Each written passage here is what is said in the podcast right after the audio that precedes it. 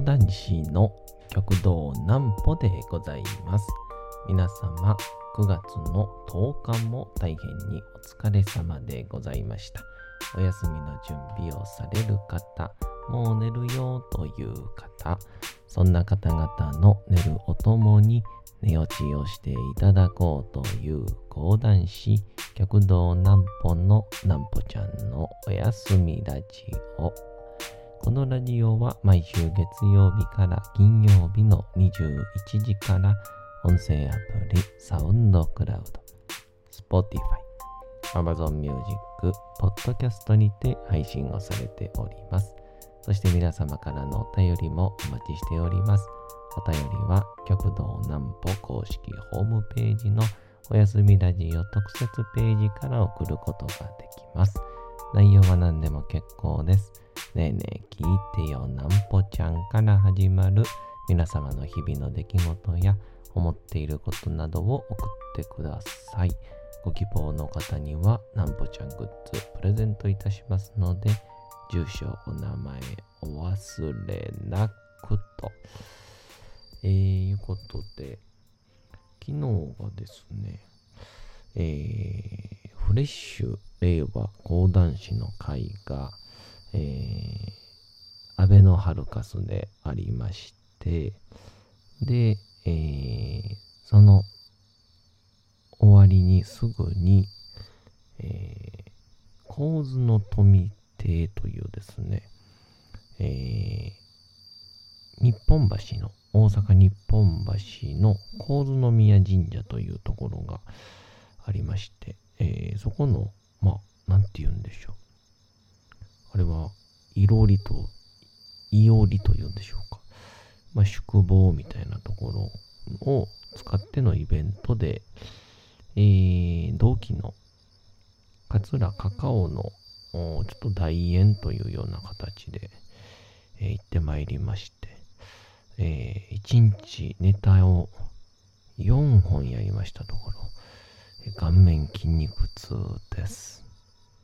なんぽちゃんの明日は何の日？さて、明日が9月の11日になります。ちょっと今もね、喋りながらね、まあ、まだまだこう体のたくさん仕事をする体力がないんだなと実感するんですけど。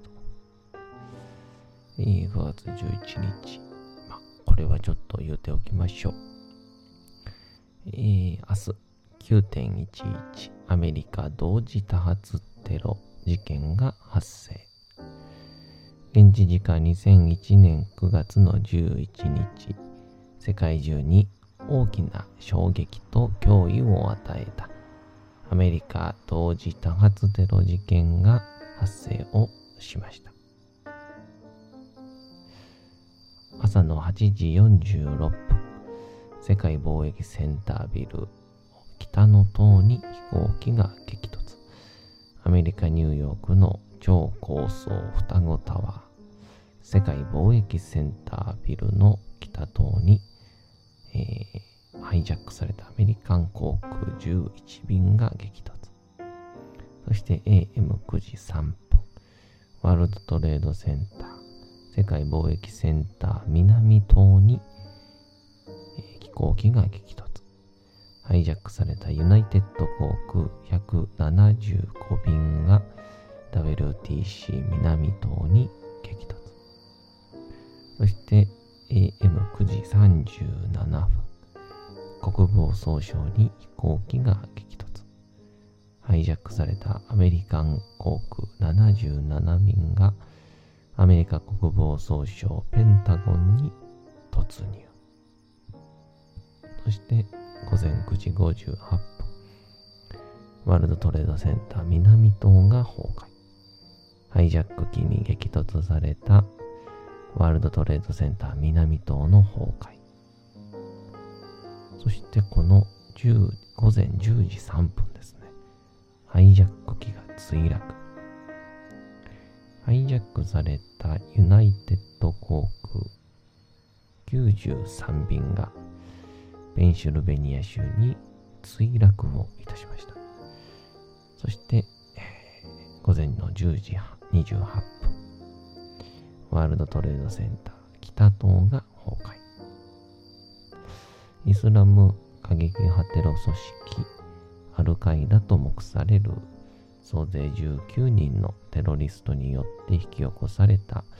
前代未聞のハイジャックテロは犠牲者3000人、負傷者6000人もの被害を出し、世界中に大きな衝撃と脅威を与えました。またこの同時多発テロは国際テロ組織の脅威が世界的に認識された側面も持ち合わせております。そして2001年9月11日に起きた前代未聞のアメリカ同時多発テロ事件では特に被害の大きかったニューヨークワールドトレードセンターで救助活動を行っていた多くの消防士も犠牲となるなど人的被害だけでも甚大なものとなりましたこれを踏まえて同時多発テロ事件で犠牲となった全ての方々への追悼の意を表して9月11日は愛国者の日となっており世界中で黙祷が捧げられておりますと、えー、僕は当時まだ小学校3年生かな？覚えてますね。2001年ですから。あの時は、驚き、とか、まあ、生で見てなかったんですけど、でも、なんか、小学生ながらに、の映像は、えー、まあ、なかなかショッキングな映像でしたけどもね。うん。今そんな感じで、えー、明日、まあ、9月11日ですから、えー、まあ、休日ということもありますので、えー、どうぞどうぞ、おの、おので、えー、お祈りを捧げる、うん、ご冥福をお祈りする、えー、そういう一日に、そういうひとときでも持てたらなと思います。まあそんなんで、ちょっと話は戻りまして、あ、あ令和講談師の会というのがですね、えー、昨日ありまして、で、まあ同期で、えー、令和元年に入ったメンバーで、え、やっているんですが、まあその、なんて言うんでしょうね。同期会みたいな感じになるんですけど、まあ、それで、えー、1回3席の2部公演なので、まあだからどうなんでしょうね。お客さんからしたら、えー、得なのか、あの、ちょっと早終わってくれよみたいな ことを思う人もいるかもしれないんですけど、まあでもそれでも、えー、皆さんネタを変えつつ、その代わり、えー、どうしても、えー、磨きたいネタは、えー、しっかりと数を重ねて、えー、鍛えていくというような。なんで、なんやなんかは、同期の極道なんやなんかは、あれですね、もう扇の的という源平清水記の扇の的を、えー、とことんまでに今頑張っておりますんで、その成長過程をね、楽しんでいただくこともできるんじゃないかなと。で、暖気は、どんどん新しいネタをかけてまして、で、こう、ね、まあ僕らぐらいの小わっぱが、まあ自分に合うネタなんて、まだまだ言うもんじゃないんですけど、まあ次第にこう、難期に合うネタ、うん、難期に合わないネタ。まあでも今後もしかしたらね、えー、違う一面も見えてくるとは思いますが、まあそんな感じで個性も出てまいりまして、で、玉田玉山に関しては、えー、玉山物語という面白い講談してますからね。一応もう一人、波早講談協会に、極道一回っていうのがね、いるので、まあ何としても、いずれか、5人で何か活動できることがあればいいなと思っております。まあ、それが昨日あったんですけど、で、おとといの夜、10時ぐらいですかね、えー、ちょっと人と打ち合わせをというかまあ話し合いみたいなことをしてたら、急遽電話がかかってきまして、えー、僕の同期で、えー、落語家の桂カカオくんから電話かかってきまして、のぽちゃん、明日、朝9時から夕方まで何やってる？って言われまして。えらい急やな。前日のやでと思ったんですけど、で、まあ理由聞いてると、えー、まあ、こう、一つのこう、コミュニティのような方々のイベントが、え構図の富で開かれると。で、その中で、まあ、ゲストとして、えー、桂カカオが登場して、えー、落語を披露するっていうことになったらしいんですけど、えー、まさかの、えー、コロナ濃厚接触者に、えー、なってしまいまして。で、まあ、最終的には、そこの時点ではそうやったんですけど、最終的には、えー、濃厚接触ではなく、まあ、あとりあえず、現場に一緒にいたっていうことだけだったので、えー、そこまで大きくは、えー、例えば長期のお休みとか、そこまでにはならなかったみたいなんですが、えー、出れないといけなくなってしまったから、まあ、代わり誰かいませんかということで、えー、声をかけてくれたとのことで、まあ、ありがたいですからね。でも、まあ、こう、令和講談師の会が、まあ、11時ぐらい昼のですね、入って、で、そのまんま、3時半ぐらいまでは会話ありますから、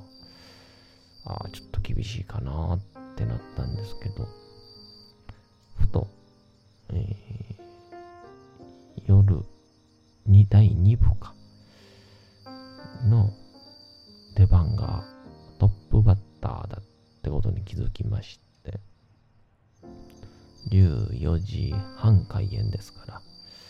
まあ、トップバッターで15分から20分ぐらいですかね。まあネタをやっても14時50分にはますから、まあ、いけるだろうということで、で、えー、ネタをまあ事前に出してた通り、ちょっと短い、えー、やぶい玄異伝の嫁殺せ、姑殺せっていうですね、えタイトルめちゃくちゃ物騒なんですけど、まあなんか心温まる素敵な物語なので、まあ楽しくやらせていただきまして、で終わった瞬間、えー、着替えてる時間もないので、えー、すぐさま、えー、着物のまま、えー、尺台と荷物を背負い持ちまして、で、移動用にバイクにしてたんで、えー、バイクで、えー、構図の富邸まで、えー、ぶっ放しましてですね。そしたら、あの、バイクっていうのは、自分で思っている以上に、やっぱり風の影響を受けるもんなんですね、やっぱり。あの、バイクで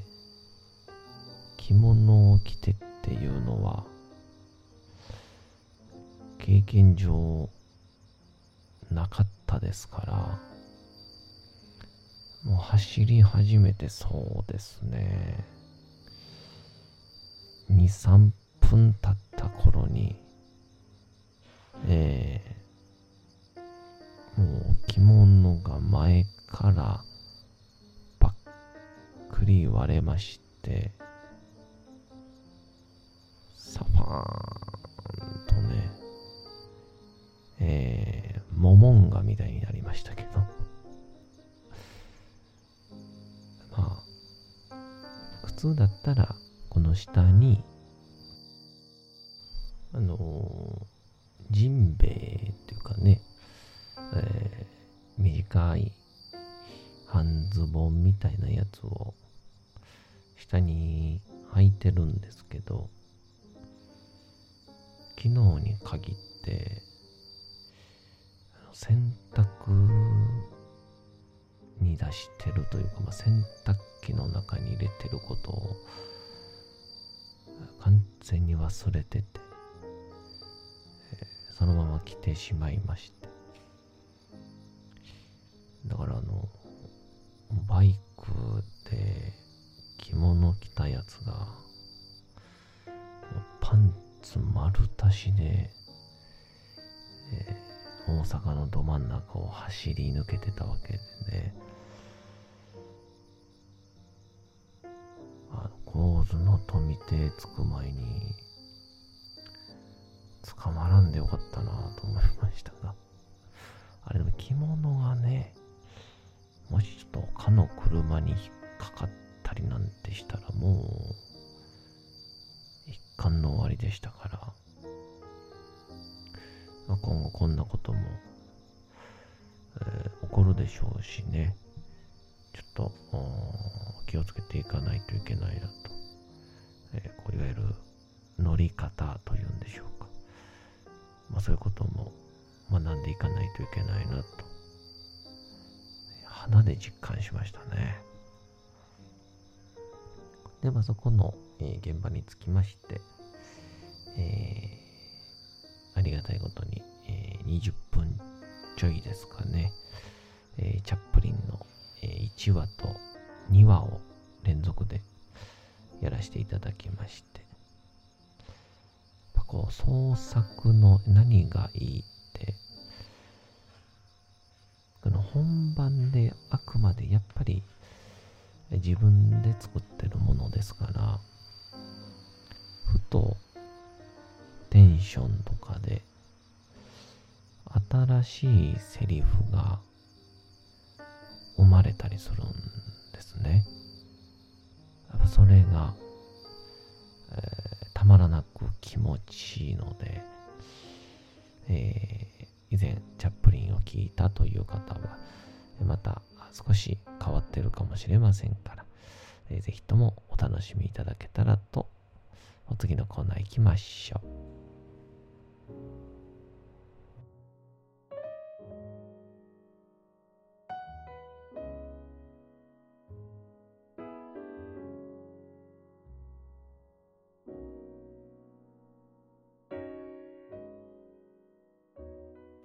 さて、時刻はうとうと朗読会の時間となりました。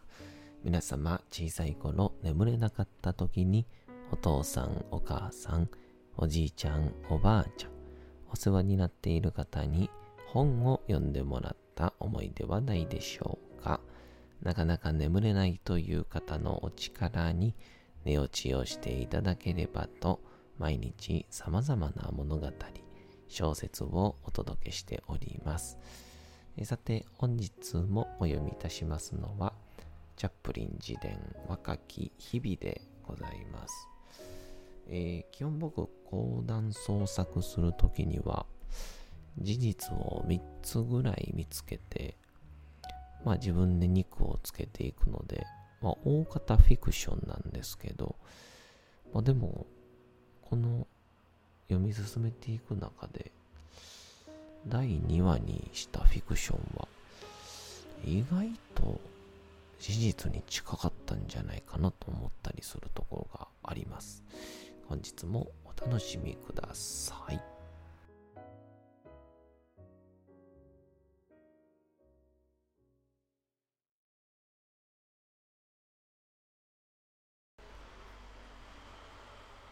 チャップリン自伝。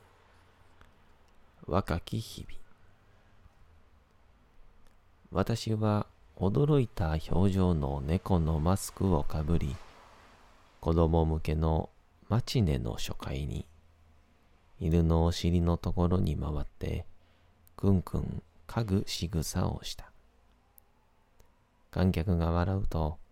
私は観客に顔を向けて驚いたふりをし、ギョロギョロした目につけてやる紐を引っ張って、パチクリウインクをした。クンクンとパチクリを何度か繰り返すと、劇場支配人が舞台裏に大当てでやってきて、舞台の袖で狂ったように手を振り回した。でも私は構わずやり続け、犬の尻を嗅いだ後、プロセニアムアーチを嗅ぎ、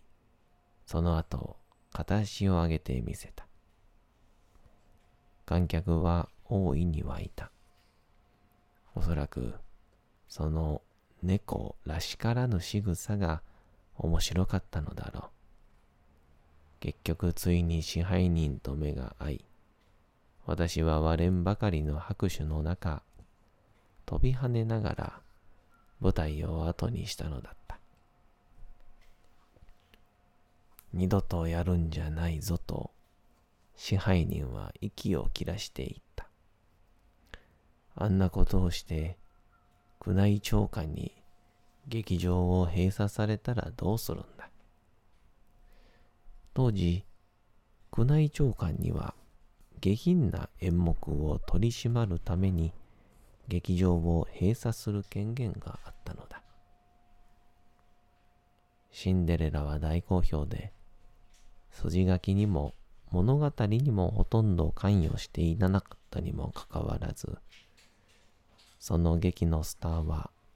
マルセーリーヌだった。それから何年か経って、彼はニューヨークのヒポドロームに移り、そこでも大人気を博した。けれども、ヒポドロームがサーカスリングを廃止すると、すぐに忘れられてしまった。1918年、あるいはその前後に、リングリングブラザーズのスリーリングサーカスロサンゼルスにやってきたとき、マルセイリーヌもその一員として演技をしていた。当然彼は主役として大いに宣伝されると思いきや、巨大なリングを走り回る大勢のピエロの一人であることを知った私は、偉大なアーティストの才能が、そやで大掛かりなスリーリングサーカスに浪費させていることにショックを受けたのであった。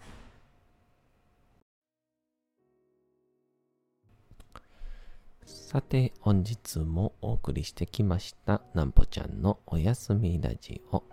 というわけでございまして、9月の10日も大変にお疲れ様でございました。明日も皆さん、街のどこかでともどもに頑張って、夜にまたお会いをいたしましょう。なんぽちゃんのおやすみラジオでございました。それでは皆さん、おやすみなさい。すやすやすやーん。